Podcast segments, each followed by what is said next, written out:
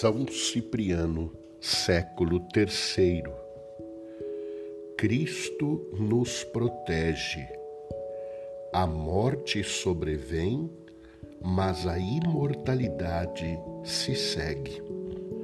Que honra, quanta esperança sair daqui contente, sair glorioso entre angústias indizíveis fechar por um momento os olhos que viam os homens e o mundo e abri-los logo em seguida para verem a Deus e a Cristo. Contudo, felizmente, quanta rapidez nesta passagem. De repente, és tirado da terra para seres recolocado nos reinos celestes.